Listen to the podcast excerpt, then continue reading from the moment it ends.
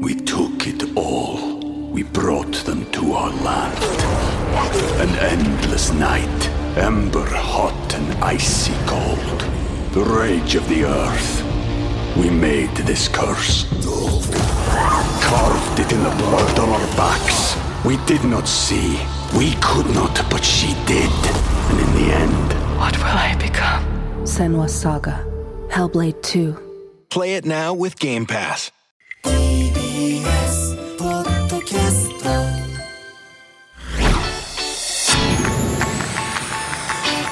コネクト。コネクト。コネクト。時刻は3時になりました。TBS ラジオからお送りしているコネクト石山レンゲです。水曜パートナー東京03飯塚聡ですそして私石山レンゲとドラマ「日常の絶景」で共演させてもらってます、うん。えー俳優の伊藤まりかさんにもお付き合いいただいています。伊藤まりかです。よろしくお願いします。お願いします。お願いします。さてここからは曜日ごとの特集コーナー午後3時のビリビリ。パッと目が覚めるような刺激的な出会いをお届けするゲストコーナー。水曜日はこちらです。愛好家同盟はい、はい。こちらのコーナー何かの魅力に取りつかれた多種多様な愛好家さんをお迎えしてじっくりお話を伺います、はい。今日はドラマ「日常の絶景スペシャル」と題しまして、えードラマの原案になった本の著者八間聡さんに日常の絶景愛好家としてお越しいただきましたよろしくお願いしますあどうぞよろしくお願いします。八間ですす。お願いしおます。八間さんの本のおかげで、あのドラマが出来上がったっていう、本当にありがとうございます。いやありがとうございますってそれ飯塚さんがあの視聴者としてドドラマのファンになってしまって、なるほどなるほど。大好きなんですよ。それ素晴らしいですね。嬉しいですよね。えボスですね。いやだから八間さんがあの本を書いてくれたおかげですもんあねあ。りがとうございます。えいやドラマ化するって聞いた時どう思ったんですか？まあありていに言えば冗談だろうって思いました、ね。あのそっか。えだからあの僕の、まあ、書いたその日常の絶景っていう本は、はい。あのストーリー性というか、うんドラマ性みたいなのがゼロなわけですよ。うん。あの写真があってそれに対するコメントがあるみたいな格好で、でコメントもその、まあ、僕の妄想みたいな話から、はい。あのまあ、事実というかその、うんまあ、ものの機能みたいな話っていうのをこう書き連ねているものなので、はい。いやこれドラマってどどういうことっていうふうに思いましたよね。え実際ドラマ化されたものを見てどう思われました？えっとですね、これはだからすごく、まあまあ、とにかく感激をしたんですけども、はい。その感激ってなんだろうなと思って自分の中で振り返ってみると、まあ、自分がその本の中で作り上げてきた世界観とか、うん。まあ、コンセプトとか、うん。そういったものを他の方がうん再現してくれるというか表現してくれるというか、再構築してくれると。うんうんうん。でそれであのあこんな世界が開けるんだみたいな、うんうんそういうなんかこう自分では絶対表現できないような表現方法であのーまあテレビのドラマという形では出てきたのは本当に感激しますね。著者大絶賛ですよ。本当ですね。嬉しいですよね。だね本当に。伊藤さんはこの本をはい。最初に読んだ時にうん。どう思いました、いや、なんだろう、すごい、共感するなって思って、なんか自分もすごいこう、何か、なんだろう、見る視点をちょっと変えるっていうか、別に意識してじゃなくて、そういうものが好きだったりしして、なんかダクトとか、うん。本当に結構共感する。何年も前から割と撮ったり、あ、この景色いいなっていうのを撮ったりしてたのを、なんか一冊にこうまとめているだけで、あ、こんなに宝物の詰め合わせみたいになるんだと思って、そう、だから自分がこういうね、作品に出られることができて本当に光栄だなって思いました。あじゃあもともとそういうそのダクトとか、うん。その室外機とかわかんないけど、そういうのを写真撮ったりとかしてたんですか？なんかサビとか好きで。サビ好きな伊藤さんは苔とサビと鉱物うんが好きなんです石とか。好きですね。サビの魅力って何ですか？なんでる？なんかそのその単体で好きとかじゃないんですよ。本当になんか時が流れて朽ちていくまでのなんかそういうものが好きなんですよ。なんはあ。か人工物があってそれに自然なものがこう挟まってはいはいはい。コンクリートにこう苔がこうやって出てくるじゃないですか。はい。って。なんかそういうのってなんかやっぱこの世界でしかないものだなって思ってそれに魅力を感じるからだからその好きって言ってたんですけど皆さんやっぱりそれだけ好きなのかなって思ってるみたいで私はなんかやっぱり風景としてんその一部としてすごい好き。もう町村さんじゃん。そうなんですよ かなり町村さんなんですよ。ですよね。はい。はい、おー。うん。そうそうそうえじゃあなの。電線の魅力もわかります？あ、わかります。わかるんだ。もう、うん。あの撮影期間中、はい。まあ、好きあらば電線の話をこうさせてもらいまして。もうあの伊藤さんはこっち側のはい。あいや、そうなんですよ。本当に、あの、逆に聞きたくって、やっぱりど、どれぐらい、そこまで電線にね、うん。取りつかれ、取りつかれたっての全然いい言い方じゃないよ。取りつかれたっていう。愛好家っていうぐらい、なんか私は結構幅広いから多趣味なんで、はいはいはい。なんか、その専門的な用語が知ってるとかそういうものではないので、はいはいはなんかもう博士みたいじゃないですか。やいやいやいや。そうだから本当にその現場で見える電線とかこれはどうですか？魅力的ですか？っていうのをなんか聞いてえー、説明してたんですか、はい、あここはここがこうつながってこれはあの一番上なので電力で こっちの手前の方は通信ですね。ちゃんと説明をしてあげられるわけですね。はい、まあ、あの本当わかる範囲で、うんではあるんですうけど。ん。でもすごい嬉しかったんです。こういう会話ができるいやのが。いいですね。だからその空気感もあのドラマに出てるんでしょうね。そうですね。電線はどうですか？電線はですね、はいあの、まあ、興味がないわけではないんですけども、難しいんですよ。僕にとって。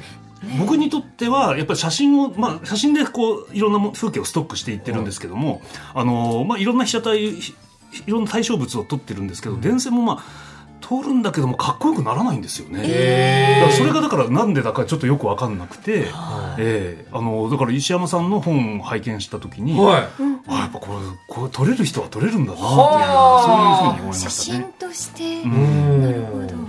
お互いが学んでるんですね。そうなんですお互いのお互いのこの関係によってどんどんものの見方が広がって変わっていっているというこのチーム日常の絶景なんですが、あの八間先生は、はい。日常のこう普段どんなところに注目して絶景とこう認定をされてるんですか、まあ、絶景の認定っていうのもなかなか難しいんですけども、っていうかええ絶景だと思っ、うん、なんていうんですかね。絶景っていう概念って結構難しいと思うんですけども、あのまあ、とにかく自分がグッときた風景みたいな形で見てるんですけども、あのまあ、なかなかこうえっ、と何も考えずに歩いてると見つからないんですよ。やっぱりこうある程度注意力をこうアンテナ感度を高めてあのなんかないかなみたいな感じで探っていくと、サーチしていくと、うん。あの引っかかるんですよね、はい。横目に引っかかるみたいな感じで、うん。でちょっと振り返ったりあの少し戻ったりはい。して、はい。あのあこっちの路地に行ったらありそうだなみたいな感じで、あの探し探してるというかまあ発見してますね。うん。え一番最初、はいきっかけというかはい。これを絶景と思ったっていうその覚えてます？いやそれがあんまり覚えてないんですけども、あの多分あの僕が、まあ、働いししあの職業としてやっていたのが、その大学の教員になる前はあちなみに大学の教員なんですけども、はい。あのとても研究者には見えないと思うんですけども、うん。あの ごめんなさいごめんなさい。あの今日もすごいこうカジュアルな服装でして、うん。そうですね。なんかこの胸のあたりにクマさんががマスコット、これはロンドンのあそうですね、はい、えークマですか？そうですそうです。これどこのブランドだっけな、ええマッキントッシュ。ああ、へーはいはいはい、えー。まあまああの、はい。胸元にクマちゃんのワン ポイントがついた。可愛らしい。はい、あのシャツで、えー。今日は、まあ大体あので僕ファッシファッションあんまり興味ないんで、あの妻に買ってきてもらってるんです。そうなんはい。です、飯塚さんと一緒一緒。えー、素敵ですうんね。名前もサトシですしね。そうそうサトシ。本当だ。サトシはそうなのかな？サトシ。うんはい。で、あの、まあ、あの、何の話でしたっけ？そもそもそもそもきっかけというか。きっかけですよね。うん。ええ。先生ちょっと。お茶目だな。すみません、ちょっと緊張しちゃっていや全然もうリラックスして喋ってそうあのまあもともとその大学の教員になる前は、はい。サラリーマンをやっててそれはあの土木のけん設計会社にいたんですよ。はい。で土木の設計会社に、まあ、10年近く、まあ、9年間いたんですけども、まあ、その時に橋のデザインっていうのをやってたんですね。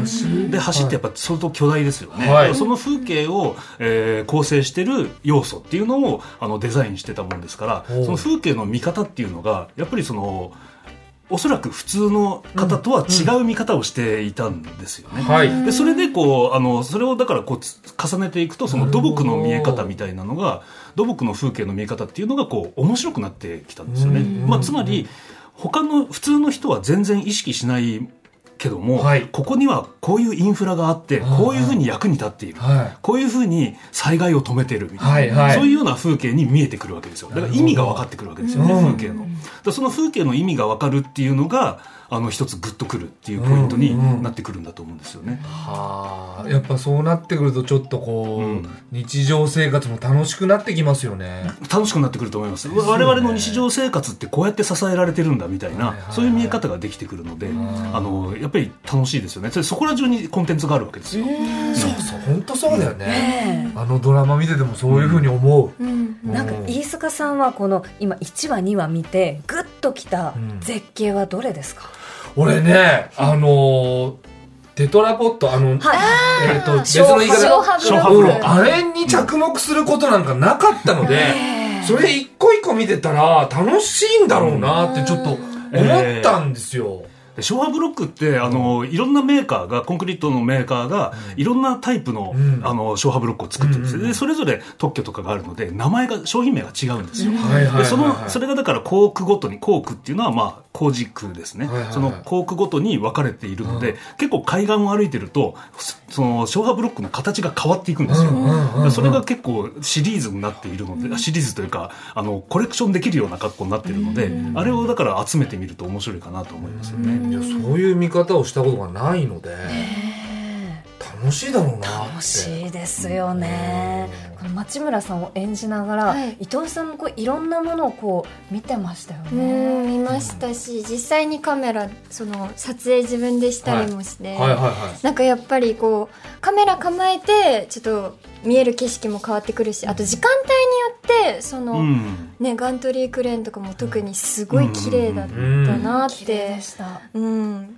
感じましたし本当私もショーハブロック好きです。なんか、うん、着目したことはなかったけど、えあとその面白い。ガントリークレーンはの、いはいはい。なんか SNS で見たんだけど多分伊藤さんが撮影した写真。あそうですそのねちょっと木陰からはい。ガントリークレーンを写してキリンっぽくそう。見せてる、あの写真がめっちゃくちゃ好きなんです。すっごいおしゃれな写真撮られるんですよ。わかんないで。だんだん今伊藤さんがスルスルスルって後ろに下がっいや本当に。まさか見てくださってるとは思わなかったそう。うんあれすっごく良かったんですよ。つい先ほどその控え室で、うん。あの僕もあれを見てて、うん。あれが素晴らしいっていうふうなお話をされあのしさせてもらったんですね、でそれで嬉しいうん、そしたら、ん。一番のお気に入りだっていう、うんいやそうそうなんです。めいいよ。そうでもやっぱ私言いましたよね。撮った時にもあこれ見てください。これはいいね。これはいいね。これはいい使ってもら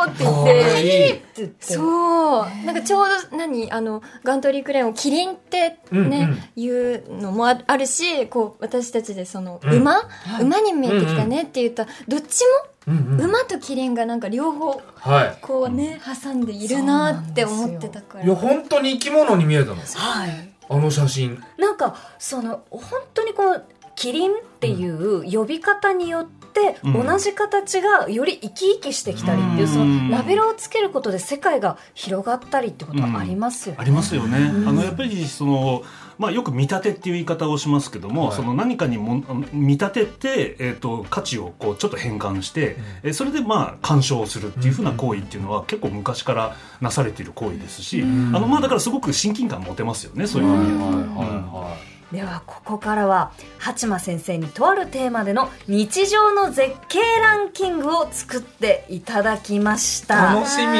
ということで八間さんはい、テーマの発表をお願いします。テーマの発表ですか？どこでしたっけ？はい。えっとですね。先生。あここね。こちらです。はい。お茶目だな。すいません緊張してて。改めて。はい。もう緊張してないでしょ多分。正直。緊張のせいにしてるけど。一応ね見失ってしまいました。はい。じゃあ改めて、はい。八間さんテーマの発表お願いします。はい。日常の絶景はここに注目してみよう。We took it all.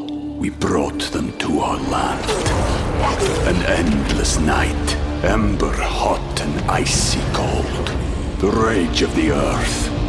We made this curse. Carved it in the blood on our backs. We did not see. We could not, but she did. And in the end, What will I become? Senwa Saga. Hellblade 2. Play it now with Game Pass. はい。えっ、と、このドラマの原案になった八間先生の書籍、日常の絶景は、えーこの本を開いてみると、S、M、XL のその対象物のスケール、大きさごとに、えっ、と、仕切られてというか、まあ、章立てしてあるんですが、今回はそれに倣ってご紹介いただきたいと思います。はい。では、まず、スケール S からご紹介お願いします。はい、えースケール S は高低差です、高低差はい。あの高低差って言ってもなかなかこう具体的なものじゃないので分かりづらい側面はあるんですけども、ほう。あのーまあ地形ってへあのフラットなところももちろんありますけども、結構デコボコしてますよね。特に都内とかって結構あの高低差が、あのあったりしますよね、はい。でその中であの例えば建物とかあの、まあ、人工物を作るっていった時に、うん。その水平面っていうのは非常に重要になってくるわけですよ、まあ、水平面がないと、その人は暮らせないというか、はい。活動できないっていうことになってくるので,、はい。でそうするとその水平面と高低差のところでギャップが生まれてきて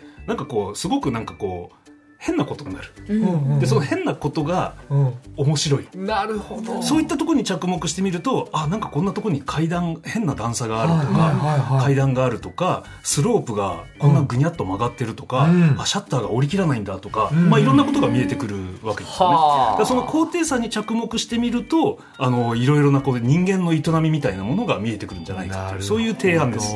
提案提案っていうわけじゃないですよね。まあまあこれ提案でいいんですよね。うん、いや、大丈夫。うん。いや、でも面白いですね。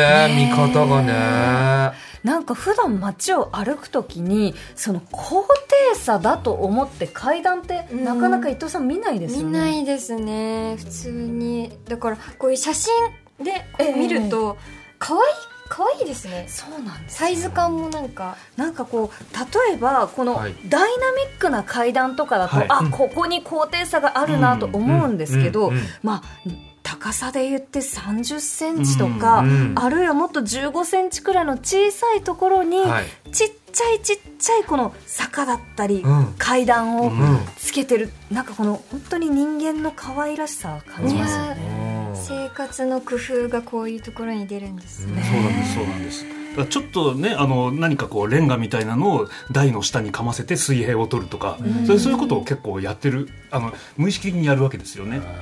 だそういうのも工夫あの創意工夫みたいなのを見ていくと、あと結構面白いなというふうに思ってますだからその街を歩くときにその段段差が多い、まあ、高低差が多い街を歩くときはかなりテンション上がりますね。なるほど。そこに赤坂も結構坂は多いですけどどうですねかあいやあのやっぱりあの下の方をこうガン見しながら歩きますね。えね帰り見てみよう見てください。ということで、えーはい。八間さん続いてはい注目してほしい日常の絶景のポイントスケール。M は？はいスケール M は駐車場です。駐車場？駐車場？駐車場。私正直あんまり見方がよくわからないんですよ、そうですね。じゃあ駐車場といってもまあいろんなタイプがあるわけですよね。平面式の駐車場があったりとか、はい。立体式の駐車場があったりとか、うんうんうん。まあいろいろあるわけなんですけども、ここの注目ポイントとしては、うん。その歩行者と車っていう全然その交通の体系が違うものの接点なわけですよね、うん。でこの接点っていうのがまたこういろんなノイズが現れやすいものなんです。はい、はい。でその交通あの例えば立体駐車場であれば、はい。その車のルールというか車の性能というかそれに従ってうん。構造物が構築物が作られるわけですよね、はい。だから人のことあんまり考えてないんですよ、うん。例えばこうぐるぐる回るとこにこう、えー駐車マスが切ってあって、はい。非常に駐車しにくい斜めになっちゃうから駐車しにくいとかっていうのでもやっぱり効率を考えると、そのそういう形にえーせざるを得ないとか、はい。っていうふうにこう見えてきたりとかですね、うんうんうんうんですごくだからその、まあ、今の都市の中では車とその歩行っていうのの接点って重要なはずなんですけども、大体コストをかけてもらえないですよね。ゴージャスな駐車場ってほぼないですよね、ああ、そうかもしれないです。うん。はい。結構だから安物心なもの。はい。建築物とか、その街にあるインフラの中でも一番シンプルな形ですよね。そうですよね。の平面があって、そこに白い白線が引いてあって、うん。それだけ？みたいな。そうそうそうとこでも最低限はクリアできるっていう、ええそのあんまり手をかけてもらえないっていうところもなんかこうキュンとくる。そうなんですね。僕は分かってるよみたいな。はあ愛おしくなるんだ。えだってこれ車のお宿そう。ああ確かに。お宿って書かないもんね。愛おしくないと。愛おしさが出てるんだ ここに。愛おしさが出るんですよ。であと平面駐車場とかでも大体こう再開発をする時とかにそのビルがあったところが取っ払われて次のビルが建つ間に駐車場になっちゃうんですはいはいはいはいはい。そういうなんかすごく一時的ななるほど。留保された空間みたいな、うん。まあ、そういうようなところも愛おしく感じますね。はいやこれまで本当にあのいろいろなところに八幡先生注目されてると思うんですけど写真ってどれくらい撮ってきた写真はですねいやあのこの本を作るときにその過去の写真が、まあ、一元管理してるんですけどもそれの総数を見たら20万ありましたね、20万。いやだだからあのろくでもない写真もいっぱいあるわけですよ。あだからそのなんかこう本当にゴミみたいなものも含めてあ全部合わせるとそのぐらい取っちゃってるっていうことですね、えー、でも撮った瞬間は、ん。やっぱり愛おしさがあるから撮ってるわけじゃないですか。そうですね。その愛おしいんだけども表現しきれないっていうのがあるから何枚も何枚も撮っちゃうみたいなことは結構あるわけですよね。なるほど。でもなかなかこうやっぱり写真でこう捉えるっていうのもなかなか難しい、はい。空間を捉えるってのはやっぱ難しいものですから、はいはいまあだからそこら辺は修行だと思って っていうか数打ち当たるんじゃないかみたいな感覚ですね。へー。すごいですね。えこの本に載ってるのはじゃあもう本当によく撮れてるなっていう写真がそうですね、うん自分のそれは中でまあ厳選してというつもりで。20万から厳選してるんですもんね。選ぶの大変ですあもう選ぶのだけでもかなり辛かったですね、ということで続いて、えー日常の絶景のポイント幸間さんのスケール XL は何でしょうか？はい。スケール XL は鉱山です。鉱山。鉱山。XL ですね確かに。行く機会も、そうなんですよまあ、ね、東京都内とかで暮らしてるとないかなと思うんですけど、ええあのこの日常の絶景を書いてよくコメントがコメントで言われるのはあの日常じゃないじゃんみたいな、例えばダムとかあの鉱山とかって全然日常の生活に関係ないようにこう見えてくるわけなんですけども、だけどもここで取られる例えば石灰石とかっていうのはそれが日常を成り立たせてるわけですよね。だから日我々の都市生活都市都市の日常を成り立たせているものを山奥で生産してたり、まあ、採掘してたりする、まあ、そういうようなところが、あの接続されてくると見え方が変わってくると思うんですね。見たことがないっていうのは多分興味がないとかっていうことがこう関連してると思うんですけども、うんうんまあ、だからそういうなんかこうあこ石灰石っていうのはこういう山で撮ってんだなみたいなのが、あのちょっとでも見えれば、あのなんていうんですかねその日常に対する刺激にはなっていくんじゃないかなというふうには思うんですよね。ね、私たちもあの伊藤さんと私、石山もあの第3話では、えーっとダムダムに行きましたけど、うん。こちらのスケールは XL です XL ですね。ええ。そうですよね。そうですよ。だダムもね役割としては例えば発電をしたり貯水をしたり洪水を止めたり、まあ、いろんな役割をこう担ってるわけですそれはだから下流の都市を守る。あるいはその生産したあの電力とかでこうあの生活を賄うみたいなそういうことに役立てられてるわけですよね、なんだけどもなかなか都市生活をしてるとそんなこと意識しないわけですよね、それがそのあの乖離してるっていう状況がやっぱりその土木を見るど、まあ、僕はかつて土木の仕事をやってたっていうのもありますのでその土木を見る目っていうのにこう接続できていったらいいなっていうか、まあ、そういうのをこう知ってもらえる機会ができたらいいなっていうふうなそういう意味合いですね。いや鉱山はちょっと行ったことないけど、そうやって説明聞くと行ってみたくなるよね。そうなんですよ。鉱山そのものに行ったことがなくてもすでに私たちは鉱山の石を使って生活してるってことなんですよね、そうなんですよ。本当に意識しないかうんら、うんうんまた行きますか？また行きたいですね。本当に本当に。いやドラマも3話だけじゃなくまだまだ続いてほしいので。ねいやすごい。ねええまだ先生的にもえねネタはありますし。山ほどあるでしょ？あ今日ピックアップしたネタはその次に繋がんないかなと思って。あらあの別のネタで。あそうですか。プロデューサーさん。そうなんだ。プロデューサーさんがいます。チラリあガッツポーズしてる。してるいや本当に。先週のあのトークショー八幡先生と私のトークショーの時は、い。やーちょっと上司に確認しますって感じだったんですけどちょっと今日はあの反応がね、ねあの明るい感じ。確かにねガッツポーズしてたからはいね、うん、下は見てるけど。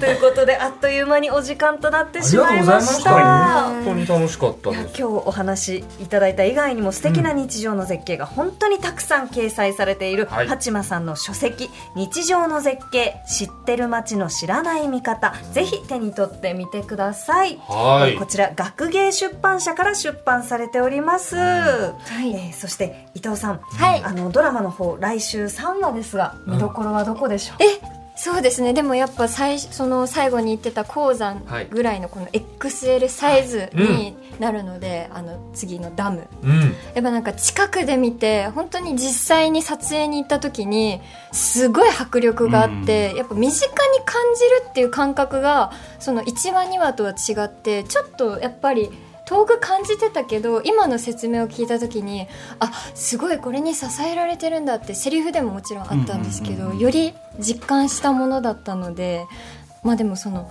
絵的にもね迫力があるものなので、ぜひ楽しみにしててほしいです。ありがとうございました。というわけで本日の愛好家は日常の絶景愛好家の八間聡さん、はいそしてドラマ日常の絶景主演の伊藤まりかさんにもお付き合いいただきました。はいお二人ともありがとうございました。ありがとうございました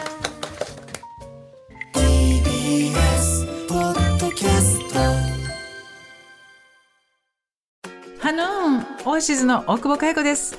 大久保佳代子とラブブララブは恋愛友情性浮気不倫マッチングアプリ不倫デート不倫のお悩みメールをいただいて私が無責任に答えております。大久保佳代子とラブブララブは毎週土曜日夕方5時頃更新。みんな一人だけど一人じゃないよ。大久保佳代子とラブブララブ。